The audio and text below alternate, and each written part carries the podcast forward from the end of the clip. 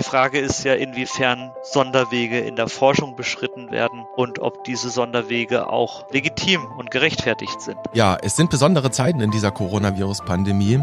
Die Bundeskanzlerin kritisiert Öffnungsdiskussionsorgien. Aus Schweden hören wir von Sonderwegen. Und auch in der Forschung ist immer mehr von sonderlichen Wegen zu hören. Ist das gut, ein Sonderweg? Darüber wollen wir heute reden und damit herzlich willkommen zum Corona-Update an diesem Freitag. Es ist der 24. April. Wir, das sind Martin Scherer, Präsident der Deutschen Gesellschaft für Allgemeinmedizin und Familienmedizin, der DGAM und Direktor des Instituts und Poliklinik für Allgemeinmedizin am UKE in Hamburg. Und ich bin Dennis Nösler, stellvertretender Chefredakteur und Nachrichtenchef der Ärztezeitung aus dem Hause Springer Medizin. Guten Morgen in Hamburg, Martin Scherer. Guten Morgen. Herr Scherer, heute darf ich Ihnen erst einmal ganz herzlich gratulieren. Wissen Sie auch warum? Nein, nein. Gibt's was zu feiern? Natürlich gibt's was zu feiern. Ich will das Geheimnis lüften. Sie machen heute mit mir die 20. Episode unseres Corona-Update-Podcasts. Glückwunsch dazu. ich glaube, ich glaub, darauf müssen wir anstoßen heute. Vielen Dank. Sechs am frühen Morgen. Ja, danke Ihnen auch das ist äh, wirklich ein schönes gemeinsames Projekt. Danke Ihnen auch für die klugen Fragen, die dazu beitragen, dass wir eben der Engführung der Meinung etwas entgegenwirken. So eine Engführung können wir wirklich überhaupt nicht gebrauchen. Insofern, Sie haben es eben schon angesprochen, ist es auch reichlich deplatziert, wenn unsere Kanzlerin von Orgien spricht und es damit wagt, unser verfassungsmäßig garantiertes Lebenselixier anzugreifen, nämlich die freie Diskussion, die freie Meinungsäußerung. Auch das, was sie gesagt hat, ist natürlich eine freie Meinungsäußerung, die legitim ist.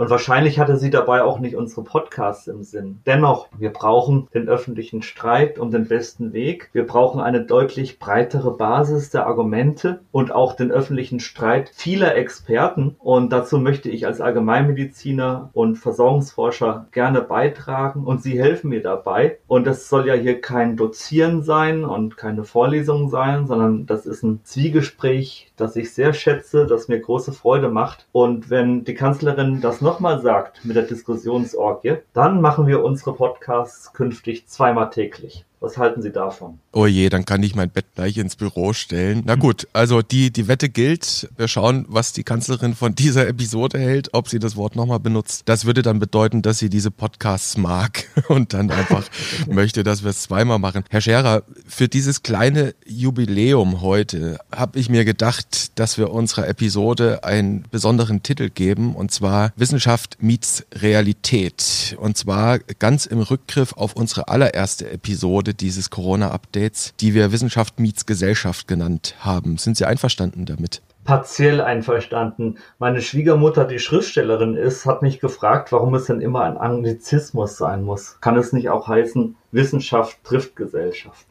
Okay, dann Wissenschaft trifft Gesellschaft, darauf einigen wir uns, gar kein Problem. Herr Scherer, Wissenschaft trifft Realität. Erleben wir immer wieder in medizinisch-gesundheitlichen Krisen wie diesen.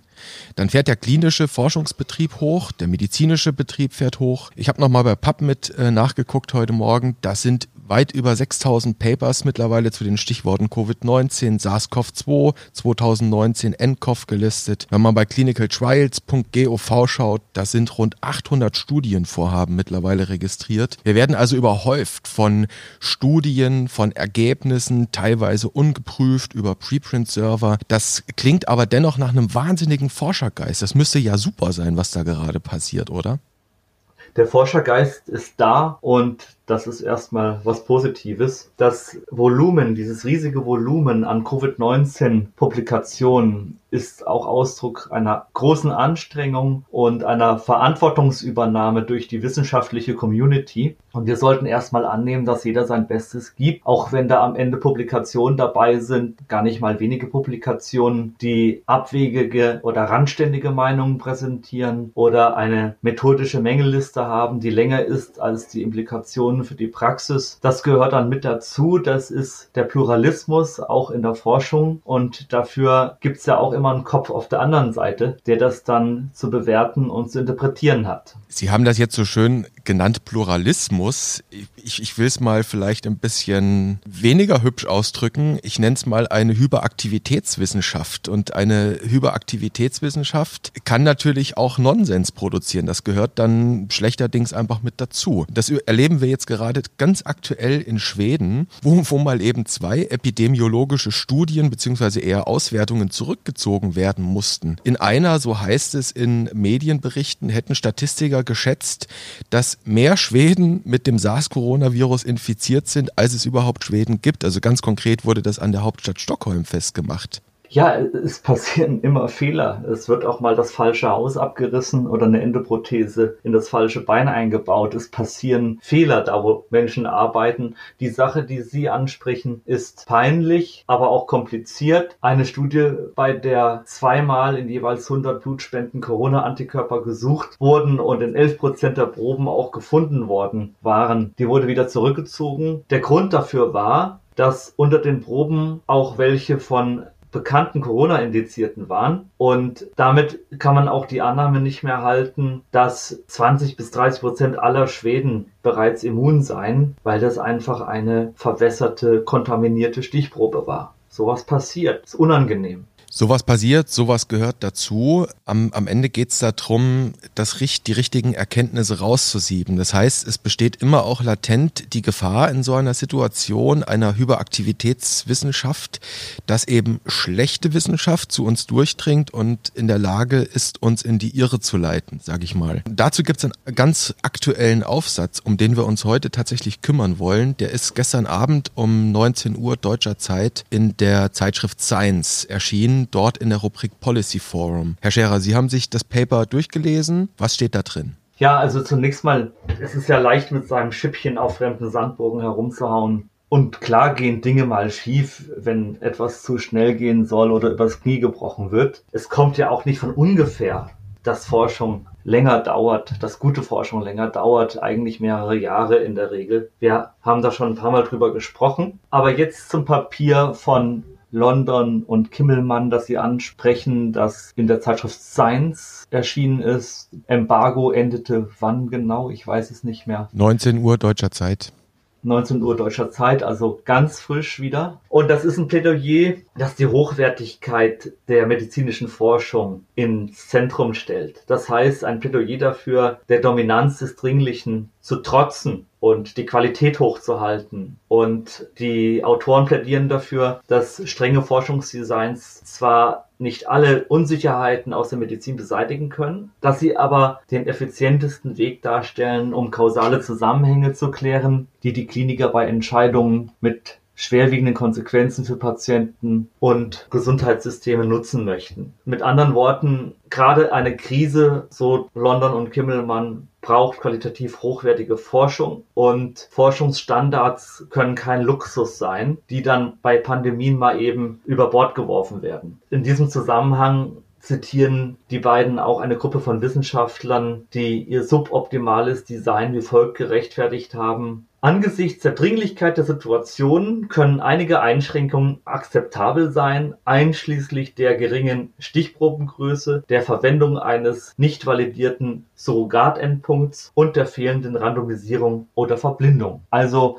mit anderen Worten, alles voller Limitationen, mehr Limitationen als irgendwas anderes, aber es ist ja eine Krise und deshalb ist das okay so. Und das ist es eben, was die Science-Autoren London und Kimmelmann kritisieren. Und sie sagen, obwohl Krisen eine große logistische und praktische Herausforderung darstellen, bleibt es eben eine moralische Mission der Forschung, die Unsicherheit zu verringern und dann der öffentlichen Gesundheit und den Pflegekräften, den Gesundheitssystemen, den Entscheidungsträgern, den Ärzten und Ärztinnen eben durch gute Studien, durch qualitativ hochwertige Studien zu helfen, anstatt die Erlaubnis zu erteilen, Untersuchungen von geringer Qualität durchzuführen, ist es eher so, dass die Akteure der Forschung ihre Forschung besser koordinieren müssen und dass es eine Mission ist und ein ethischer Auftrag ist, die methodischen Standards der Forschung hochzuhalten. Da gehen wir gleich nochmal im Detail drauf ein. Herr Scherer, Sie haben ein Zitat zitiert. Und das ist wieder der Punkt, an dem ich darauf hinweisen kann, dass wir die Literatur, die wir zitieren,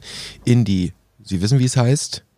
Show Notes exakt hängen. Äh, dort machen wir natürlich den Verweis auf das Paper, über das wir gerade reden und auch über das Zitat, das Sie zitiert haben. Das ist aus der Studie von Kim und Kollegen, erschienen in den Annals of Internal Medicine. Das werden wir da natürlich auch reintun. Vielleicht sei noch erlaubt zu sagen, wer London und Kimmelman sind. Das sind im Prinzip Ethiker. Was heißt im Prinzip? Das sind Ethiker, die sich mit ethischen Themen beschäftigen und zwar von der Carnegie Mellon University in Pittsburgh Pennsylvania und von der McGill University in Montreal in Kanada. Herr Scherer, die Autoren haben in ihrem Papier fünf Kriterien genannt, woran wir qualitativ gute Wissenschaft erkennen können sollen. Ich gebe sie mal wieder. Ich hoffe, ich habe sie halbwegs sinnvoll übersetzt. Und zwar reden sie von Stellenwert, Genauigkeit, analytischer Integrität, Transparenz und Machbarkeit. Jetzt mal ganz konkret gefragt, stimmen Sie den Autoren dazu mit diesen fünf Kriterien? Auf jeden Fall. Ich hatte ja mal eine Professur für Forschungsmethodik und das sind ganz klassische Kriterien, die an die Forschung anzulegen sind. Dann helfen Sie uns, die wir nicht die Wissenschaftstheoretiker sind, die wir uns vielleicht nicht so im Detail mit diesen Kriterien auskennen.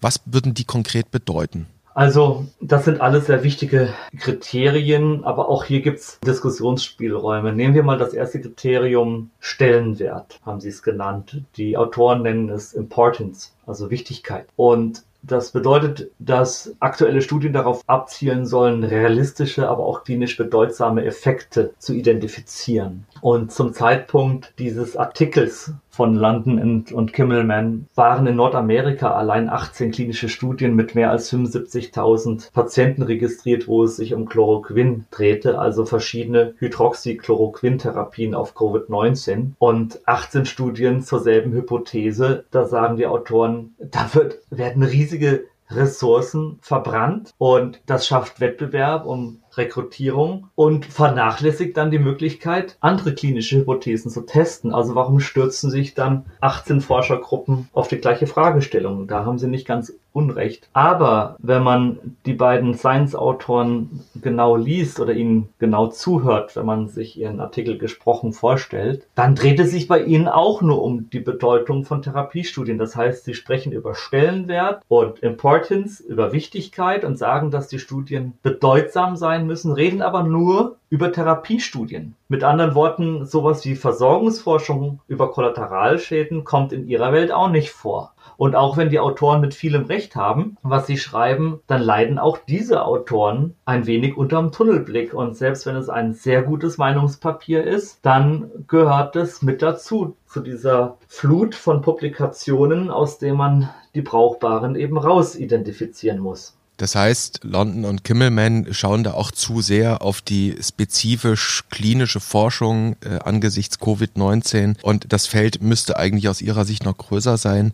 Herr Scherer, was man noch ergänzen kann in Sachen Chloroquin, Sie haben das Beispiel gerade genannt mit den 18 Studien allein in den USA. Wir hatten auch schon uns mit dieser Substanz beschäftigt in einer Episode jüngst und da kam neulich, ich glaube am Dienstag war es am 21.04. wieder eine Studie, die veröffentlicht wurde. Das waren immerhin, das ist eine retrospektive Betrachtung gewesen, auch in so einem Preprint-Server MedArchive veröffentlicht an immerhin 400 US-Veteranen, die mit Chloroquin behandelt wurden und auch da kam dann wieder raus, hm, bringt eigentlich nichts. Im Gegenteil, in der Chloroquin, im Chloroquinarm gab es eigentlich mehr Todesfälle. So viel zur starken Substanz von US-Präsident, dem Weltoberinfektiologen Donald Trump. Herr Scherer, die Autoren haben in dem Paper am Ende auch drei Empfehlungen gemacht. Ich sag mal implizite Empfehlungen, was Kliniker jetzt beachten sollten in dieser Forschungssituation angesichts Corona. Wollen wir die mal peu à peu durchgehen? Peu à peu, jetzt werden wir frankophil. Das würde meiner Schwiegermutter gefallen. Also ein Podcast für Ihre Schwiegermutter. Erste Empfehlung dieser Autoren ist, klinische Studien in dieser SARS-Corona-Zeit sollten mehrere Wirkstoffe gleichzeitig testen, statt nur einen gegen Placebo oder Best Supportive Care. Da frage ich mich jetzt, wieder als Laie, wieso ist das gut? Das macht die ganze Sache doch am Ende eigentlich nur kom komplexer, wenn ich da eine zehnarmige Studie habe. Ja, vielleicht nicht zehnarmig, aber möglicherweise drei oder fünfarmig. Es geht hier um Active Comparisons, also aktive Vergleiche zwischen aussichtsreichen Therapien, nicht 18 Mal Chloroquin gegen Placebo in 18 verschiedenen Studien, sondern vielleicht Chloroquin gegen Remdesivir, gegen Placebo oder noch was anderes. Also, dass man Forschungsaktivitäten bündelt, dass man Multicenter-Studien macht und dass nicht jeder unkoordiniert in irgendeine Richtung läuft, sondern dass man sich eben auch gut abspricht. Und das führt direkt zu der zweiten Empfehlung von den beiden, nämlich sie sagen, Off-Label-Use sollte der einzelne klinisch tätige Arzt außerhalb von Studien bitte vermeiden. Jetzt versuche ich es mal aus einer anderen Perspektive aufzuziehen. Ich stelle mir vor, da ist jemand, der hat einen vielleicht schweren Verlauf, einen Covid-Patienten, der wirklich schlecht ist und der nimmt nun gerade nicht mit seinem Zentrum an einer Studie teil und im Zweifelsfall geht es dann doch um Leben und Tod. Was ist denn dann die Alternative? London und Kimmelmann plädieren dafür, dass man als Kliniker dem Drang widersteht, auf Label-Use zu machen und nicht validierte Interventionen einsetzt und stattdessen die Patienten einschließt in groß angelegte Studien und dass man sich eben dem Drang widersetzt, unkontrollierte offene Studien durchzuführen. Und stattdessen soll man eben sich größeren Protokollen anschließen, größeren Forschungsvorhaben anschließen, so dass man eben die Aussicht erhöht, qualitativ hochwertige Studien schnell abzuschließen und damit eben dann wirklich auch klinisch brauchbare Informationen zu generieren. Aber da muss ich nachfragen, Herr Scherer, wirft das den, den, den einzelnen, den individuellen Kliniker, so nennt's die beiden Autoren, wirft den das nicht äh, zwei, im Zweifelsfall in ein Dilemma hinein, wenn der vor einem Patienten steht, der ganz akut schlecht wird und er das Gefühl hat, er könnte jetzt was tun oder er hat den Grund zur Annahme, er könnte es mit einer mit einem Therapieansatz versuchen. Es ist ja im Moment wirklich alles off-label. Es gibt keine wirklich zugelassenen, geprüften Therapien. Was macht dann der individuelle Kliniker in so einer Situation, so wie es die beiden Autoren fordern? Weil im Zweifelsfall die großen Studien, Sie haben es gerade gesagt, die entsprechend kontrolliert sind, könnten im schlimmsten Fall ja nicht offen sein. Also ein Studienprotokoll haben, in das ich nicht einfach mal ad hoc jemanden rein rekrutieren kann.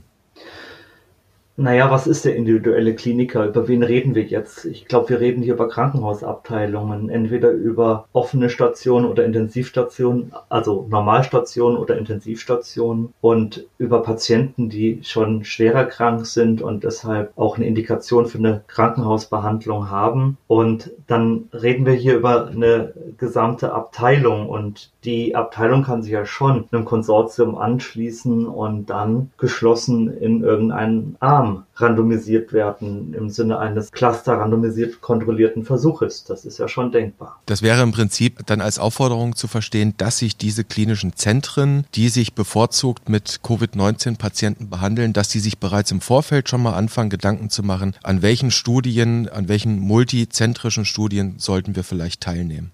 Genau, wird vielfach übrigens auch gemacht. Das bringt uns zu der dritten und letzten Empfehlung von London und Kimmelman, die fordern, wenn ich es richtig verstanden habe, das war mir ein bisschen zu kryptisch, gebe ich zu, aber ich habe es für mich mal so verstanden, dass sie eigentlich fordern, dass Regulierungsbehörden im Moment eine sehr viel zentralere Rolle spielen sollten, etwa beim Festlegen von Studienstandards, wahrscheinlich gehören dann auch Studienprotokolle dazu und eben, wir haben es jetzt gerade gehabt, der Zusammenarbeit von Zentren für diese Studien. Da frage ich mich jetzt, wird das Ganze dadurch nicht noch behäbiger? Im Moment geht es ja auch darum, dass wir relativ relativ schnell gute Evidenz doch gewinnen wollen.